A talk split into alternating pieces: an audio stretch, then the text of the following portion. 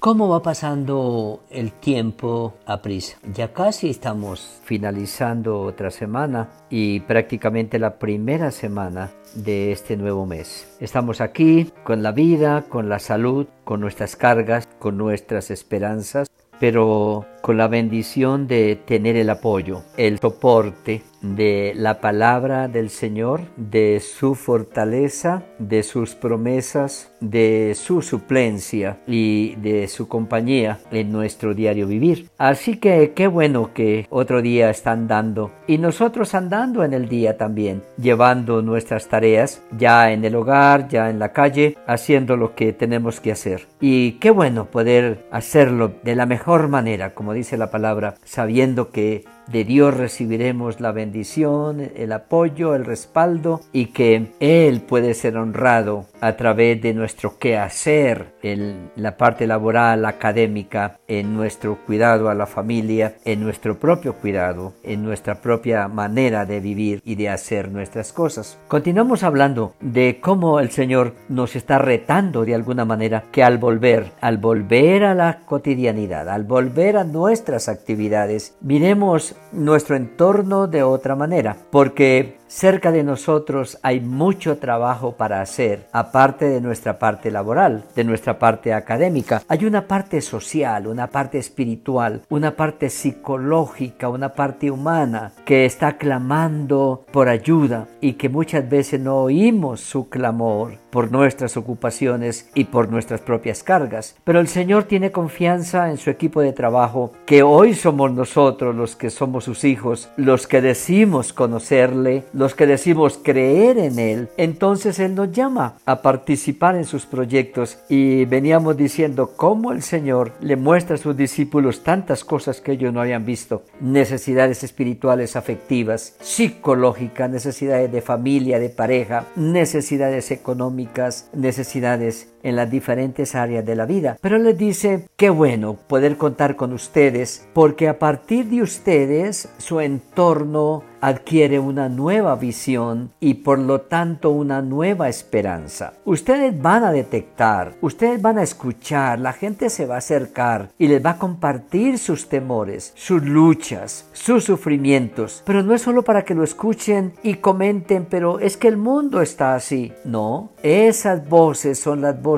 que Dios quiere oír porque Él tiene la respuesta para ayudar a consolar, a fortalecer, a liberar, a salvar, a sanar. Pero cuando nos comprometemos con Dios, entramos con cargas nuevas y a veces con dificultades nuevas. Porque tratar de hacer las cosas bien nos implica el adentrarnos y denunciar cosas, confrontar personas con conductas que tal vez no les va a gustar, entrar en la, en la pareja, entrar en la familia, entrar en la salud y hablarles de que busquen al Señor, de que arreglen sus cosas con Dios, de que Dios tiene para ellos la solución, la esperanza, la respuesta. Y por eso cuando el Señor les muestra todo eso, les advierte, pero estén preparados, porque cuando usted quiere servir a Dios, va a entrar en problemas en muchos aspectos. Por eso el versículo 10 del capítulo 5, bienaventurados los que padecen persecución por causa de la justicia. Si notamos en el mismo capítulo de las bienaventuranzas y del diagnóstico de Jesús, dos veces aparece la justicia, porque cuando hablamos de la justicia estamos diciendo, no es justo que nuestra vida espiritual no pase de ser una vida religiosa, vacía, sin esperanza. No es justo que nos den falsas expectativas, falsas esperanzas. No es justo que en vez de presentarnos a un Dios vivo, a un Dios real, a un Dios que está con nosotros, nos presentan una estampa, una imagen, una estatua para que le hablemos. Eso no es justo. Y cuando usted confronta eso, va a tener problemas con la gente.